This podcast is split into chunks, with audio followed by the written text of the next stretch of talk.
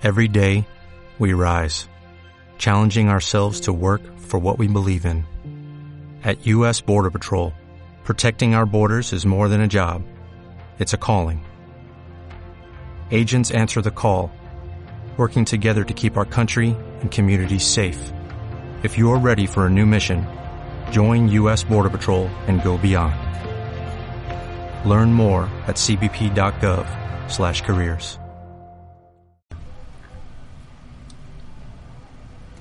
Hola, buenos días desde La Habana. Y sí, usted no se equivoca, está en lo cierto. Del lado acá del micrófono le habla Joanny Sánchez, periodista cubana, ciudadana, y estoy de regreso en este lunes reiniciando la semana informativa después de la pausa de sábado y domingo en una jornada que ha amanecido soleada, fresca, pero con unas pocas nubes aquí en la capital cubana, así que abriré de par en par esta ventana 14, no solo para asomarme, para narrar la realidad, sino especialmente para invitarlos a todos ustedes a que se asomen junto a mí a los temas y las noticias más importantes de este 25 de enero de 2021, aquí en Cuba. Se nos está acabando el mes y voy a comenzar este programa con un tema que tiene que ver con una clase emergente en Cuba y el difícil momento que está viviendo.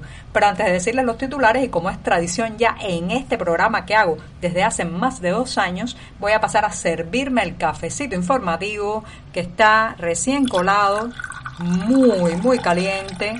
Así que me pongo un poco en la taza, realmente me puse mucho y lo dejo refrescar en lo que les comento los temas principales de este lunes. Ya les adelantaba que en un primer momento iba a hablar de una clase emergente cubana. Algunos se sorprenderán porque ya saben, la propaganda oficial nos ha hecho creer que en Cuba, que en Cuba no hay clases sociales, pero lo cierto es que la incipiente, muy incipiente clase emergente cubana se desploma. Y ya diré porque en un segundo momento comerse la cuota racionada de un emigrado. Esto parece un titular para descifrar, pero ya sé, ya sé que los cubanos lo entenderán. Y el asunto es que este truco parece que llega a su final y las oficinas oficiales para dar de baja a los consumidores que han emigrado hace años o hace meses, pues se han abarrotado en estos días de enero. Y también les contaré detalles al respecto. En un tercer momento, las tiendas en divisas ya saben que están rodeadas de polémica desde que a mediados del año pasado se anunció que comenzarían a vender también alimentos y productos de aseo, pero sepan, no todas las polémicas, no todas las quejas van en la misma dirección y ya les contaré el caso del balneario Guanabo, la playa al este de La Habana. Y por último, una convocatoria, el primer premio Iliada de Periodismo para todos esos colegas que escuchan este programa y están interesados en participar en el certamen. También daré información al final de este programa. Dicho esto, presentados los titulares, ahora sí llega ese momento especial que había añorado tanto durante el fin de semana, durante la pausa de sábado y domingo, en que voy a revolver para tomarme el cafecito informativo. Además de revolver para que se refresque, aprovecho y hago la cortinilla musical de este programa con esta cucharita. El café, eso sí, está recién colado, como les decía, amargo sin una gota de azúcar. Qué, qué contradicción, ¿verdad? Vivir en el país que fue la azucarera del mundo y gustarle a uno el café amargo, bien amargo, pero siempre, siempre necesario. Después de este primer y largo sorbito del día, muy necesario cuando se reinicia, se vuelve a comenzar la semana informativa. Ya sabe que en los lunes son muy complicados en las redacciones periodísticas y justamente los iba a invitar que pasen por las páginas del diario digital 14ymedio.com, que hacemos un grupo de reporteros, editores y colaboradores y allí, allí podrán ampliar muchos de estos temas y la mayoría de estas noticias. Y con esto me voy a la primera cuestión del día, que ya les presentaba el titular como la clase, una clase emergente cubana. Yo sé que muchos que viven fuera de este país tienen la idea de que en Cuba tenemos una sociedad a la manera de un bloque compacto, donde todos somos iguales, donde no hay clases que se separen unas de otras, pero lo cierto es que eso es una gran falacia, una gran mentira. Por décadas y décadas han seguido existiendo en este país las clases sociales y amén de la clase más alta que está conformada, como saben, por jerarcas del Partido Comunista, funcionarios, altos dirigentes políticos, también eh, un poco más abajo en la sociedad también ha habido estratificaciones, diferencias. Lo que pasa es que durante mucho tiempo, señoras y señores, hubo que simular y embarajar esas diferencias para que no se notaran, porque una persona que diera señales de tener cierto poder adquisitivo, de tener más recursos que la media, bueno, pues se arriesgaba a en las confiscaciones, los arrestos, la estigmatización social.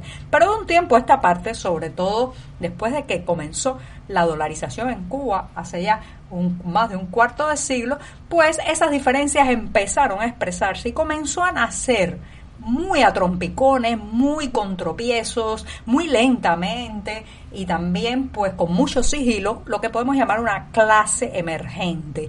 No sé si llamarla clase media porque realmente para ser clase media le falta mucho, pero sí es cierto que un grupo de personas eh, a lo largo del país a lo largo de la sociedad que tenían mucha más solvencia, podían permitirse algo más que, que quedar atrapados en el ciclo de la sobrevivencia cada día. ¿Cómo se identifica o identificaba a esa clase emergente? Bueno, hay muchas señales, pero yo diría que siempre ha estado vinculada al emprendimiento, sobre todo a los negocios más prósperos del sector privado, a los viajes, eh, fíjense que muchas veces el simple hecho de poder viajar ya le daba a estas personas un estatus social diferente, incluso símbolos de estatus traídos desde el extranjero que ya marcaban una diferencia con el resto de la población. Pero también está vinculada muchas veces esta clase emergente a los negocios informales. Dejó, dejó hasta una huella en la arquitectura cubana. ¿No me cree? Camine por las ciudades de este país, especialmente por La Habana, y verá esas fachadas color prosperidad, sí, pintadas con un color eh, de como el mamey, esa fruta tan típica en Cuba, pintaban sus fachadas muchas veces con el color prosperidad, color mamey, ponían pequeñas balaustradas en los balcones y las escaleras con torsos de mujeres desnudas, leones en miniatura y enanos en el jardín, o sea, había unas ciertas detalles arquitectónicos, decorativos en las casas que hacían señalar y decir, ahí, ahí vive un nuevo rico, ahí vive alguien de la clase emergente cubana. Ropa de marca también, muchas veces imitaciones y sobre todo un pasaporte visado. Ese era uno de los símbolos de estatus de esta eh, clase social en los últimos años. Ahora ustedes se preguntarán por qué hablo todo el tiempo en pasado. Bueno, porque la pequeña, incipiente, frágil clase emergente cubana está sufriendo un durísimo golpe del que no sabemos cómo se va a reponer. ¿Por qué?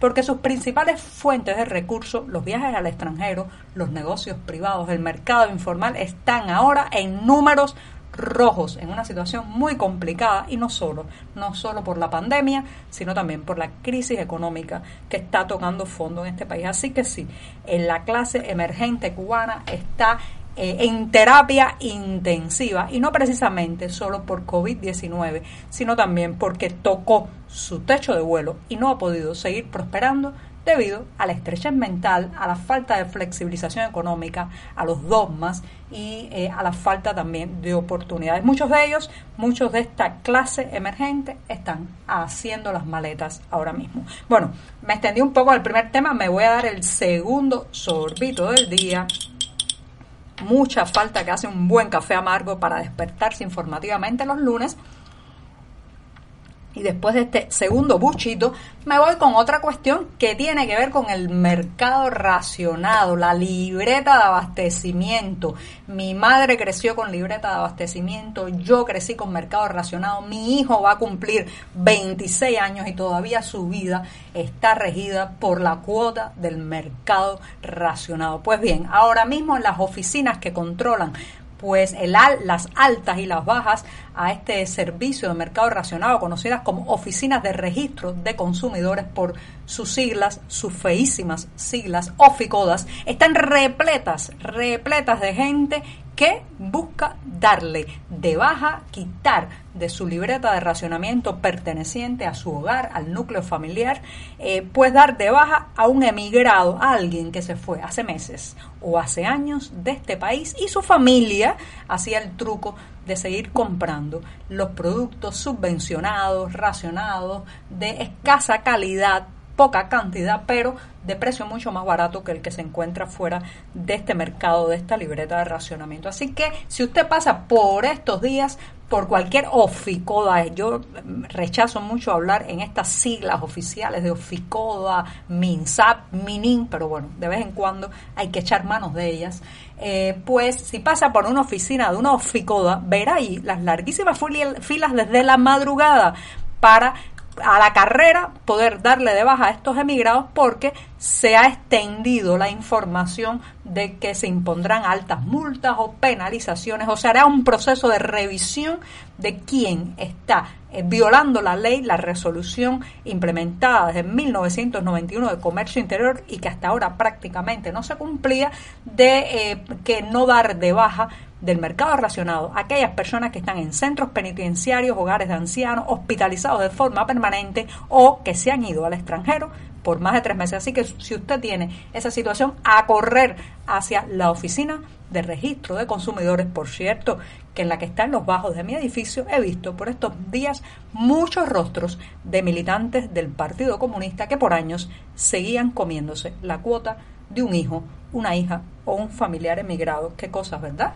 Me voy rápidamente al tercer tema, las tiendas en divisas de las que hemos hablado tan largamente en este programa y que han causado mucha indignación desde que comenzaron a vender en dólares alimentos y productos de aseo a mediados del año pasado. Pues créanme que no solamente las quejas vienen por el apartheid monetario y económico que estos mercados significan, sino que también hay lugares donde se quejan de no tener una tienda en divisas cerca, como es el caso de la, del balneario turístico de la playa Guanabo y su poblado, donde muchas personas tienen que trasladarse más de 7 kilómetros para poder comprar en una tienda en divisa. Un reportaje en las páginas de 14 y medio da los detalles de esta, de esta queja peculiar, rara, que va en otra dirección, pero que también el centro es las impopulares tiendas en divisas. Me voy rápidamente recomendándoles un concurso. Sí, a mis colegas periodistas debo decirles que se ha lanzado la convocatoria al primer premio Iliada de Periodismo